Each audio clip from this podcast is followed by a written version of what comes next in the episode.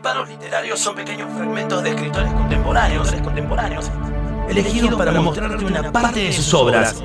Y suenan así, y suenan así, en los 20 años de cualquiera.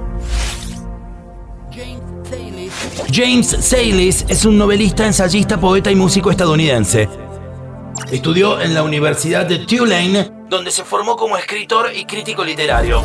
Dos facetas de su carrera profesional que sigue ejerciendo actualmente. Desde su libro más conocido, Drive, que más tarde será una película protagonizada por Ryan Gosling, escuchamos tres fragmentos en la voz de Pablo Durio. Escuchamos tres fragmentos en la voz de Pablo Durio.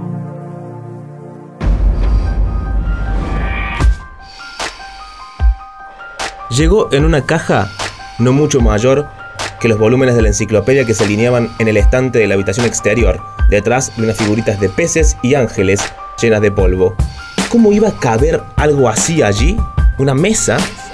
Mesa antigua, rezaba el anuncio, realizada por uno de los más prestigiosos diseñadores de América. Se entrega sin montar. Llegó hacia las 12 del mediodía. Su madre estaba emocionadísima. No la abriremos hasta después de comer, dijo había pedido que se la enviaran por correo. Recuerda que a él aquello le asombraba muchísimo. Llamaría el cartero a la puerta y entonces cuando le abriera se la entregaría. Aquí tiene su mesa, señora. Marcas una cruz en un círculo, escribes un número en un trozo de papel y adjuntas un cheque. Y hasta tu puerta llega una mesa, por arte de magia.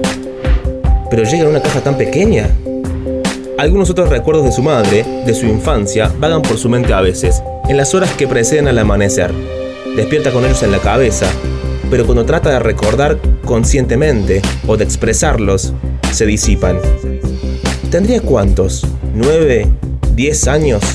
Sentado en la mesa de la cocina, remoloneando delante de un sándwich de mantequilla de cacahuate, mientras su madre tamborileaba los dedos en la encimera.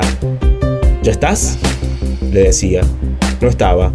Todavía le quedaba más de medio sándwich en el plato y tenía hambre, pero asintió. Siempre le daba la razón. Esa era la primera regla.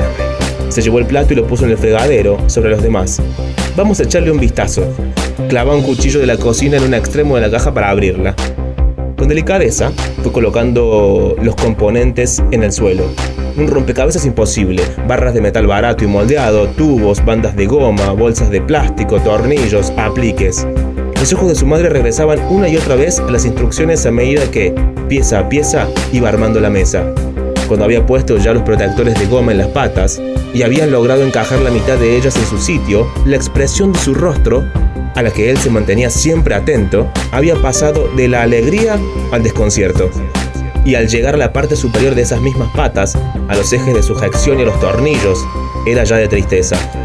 Aquel anticipo de tristeza se extendió por todo su cuerpo y recorrió la habitación. Observar con atención. Esa era la segunda regla. Su madre sacó la tabla de la mesa del fondo de la caja y la colocó en su sitio. Era una cosa fea, inestable, de mala calidad. La habitación, el mundo, quedó en silencio. Los dos permanecieron así un largo rato. Es que no lo entiendo. No lo entiendo, dijo su madre. Se sentó en el suelo, inmóvil, con los tornillos y los alicates esparcidos a su alrededor.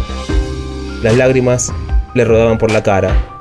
Se veía tan bonita en el catálogo, tan bonita, no se parecía en nada a esta.